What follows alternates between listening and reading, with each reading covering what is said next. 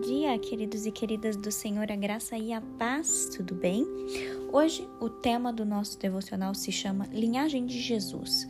Eu quero que você preste muita atenção nessa história, queridos, porque ela é um pouquinho complexa, mas se nós prestarmos atenção, a gente vai conseguir entender todo o desenrolar desse devocional. Eu quero ler com vocês é, o livro de Mateus, capítulo 1. Vamos ler os versículos 1, 2 e 3, mas o tema do nosso devocional é específico no versículo 3, tá bom? Diz assim: Livro da genealogia de Jesus Cristo, filho de Davi, filho de Abraão. Abraão gerou Isaac, Isaac gerou Jacó. Jacó gerou Judá e os seus irmãos. Judá gerou Pérez e Zerá, cuja mãe foi Tamar. Pérez gerou Esron e Esron gerou Arão. Tem alguns nomes, queridos, que eu quero que você entenda nessa linhagem de Jesus, nessa genealogia, é, para você entender o contexto dessa história. Se você se lembrar, a gente sempre sabe que Jesus veio de Abraão, Isaac e Jacó, certo? Só que Jacó ele teve 12 filhos. Dentro desses 12 filhos tinha um que se chamava Judá. E a palavra de Deus fala que Jesus vem dessa linhagem de Judá. Queridos, mas eu não sei se vocês conhecem, mas se vocês tiverem o interesse, vocês podem ler Gênesis 38, os versículos de 6 a 30, que vai contar quem foi Judá e o que Judá fez, tá? Eu vou contextualizar aqui para vocês. Judá, ele foi um homem egoísta. Judá, ele foi um homem que ele foi conivente com um erro. Ele foi cúmplice de um erro, tá? É, Judá também pode ser considerado como um homem que fazia promessas e ele não tinha intenção de cumprir essas promessas. Judá ele teve um estilo de vida promíscuo. Ele, se a gente olhar assim para a vida dele, ele não, ele não foi exatamente um bom exemplo, tá bom? Grave esse nome, Judá. Em Gênesis 38, nós lemos que o seu filho mais velho se casou com Tamar. Guarde esse nome, Tamar. Era uma moça que casou com seu filho mais velho. Mas é o que aconteceu: esse filho de, dele mais velho morreu. E o filho e Tamar não tiveram herdeiros, não tiveram filhos. Só que, queridos, na lei hebraica era habitual que o irmão mais velho se casasse com a cunhada para que essa cunhada pudesse ter herdeiros do filho do, do, do, do marido falecido. Deu para entender? Essa responsabilidade de gerar filhos fez com que Tamar se casasse com o cunhado dela, com o irmão do marido dela que tinha morrido. Só que esse irmão dele, ele chamava Onã, era o segundo filho de Judá. Só que Onã também era mau. Onan também era um homem que, assim, tinha uma vida toda errada também. Só que Onan também morreu. Olha que coisa. Judá, então, perdeu o primeiro filho, o segundo filho, e ele tinha um terceiro filho. Só que esse filho ainda precisava crescer para Tamar ser esposa dele também. Lembra que eu falei da lei hebraica, que era habitual, se o marido morresse, a esposa poderia casar com o cunhado, certo? Só que, queridos, Judá não tinha a intenção de fazer esse último filho se casar com Tamar. Ele mentiu para livrar-se da responsabilidade de ter que cuidar de Tamar. Só que Tamar confiou nele, pensando que Judá cuidaria dela e dos interesses dela. Aparentemente, queridos, Judá era o tipo de homem que ele usava os serviços de uma prostituta. Então, sabe o que acontece na história? Tamar, ela se disfarçou de prostituta e Judá não a reconheceu e ele acabou dormindo com ela. Olha o rolo, presta atenção. Judá acabou dormindo com a própria nora. Essa história continuou, queridos, e dessa aventura nasceu os gêmeos Pérez e Zerá.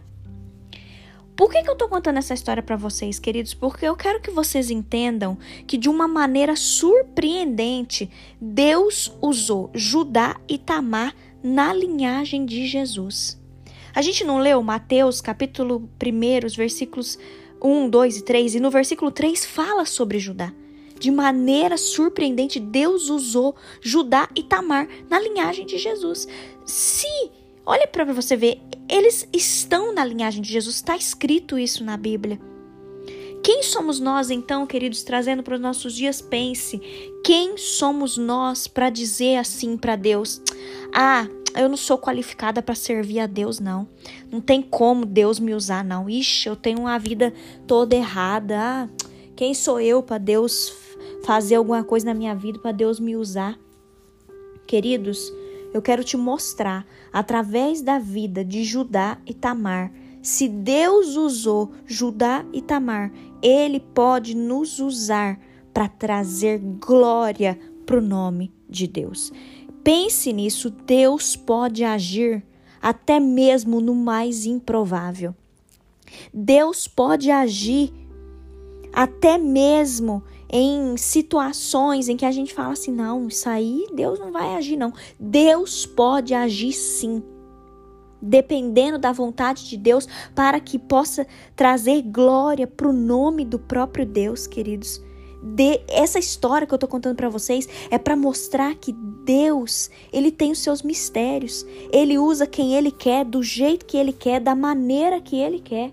Queridos, em 2 Timóteo, capítulo 2, os versículos 20 e 21, fala que há coisas que nos levam à honra e à desonra. Talvez hoje a sua vida seja uma desonra mas eu quero te mostrar que se nós nos purificarmos dos nossos erros, se nós nos santificarmos, se nós formos úteis para o Senhor, o Senhor pode mudar a nossa história.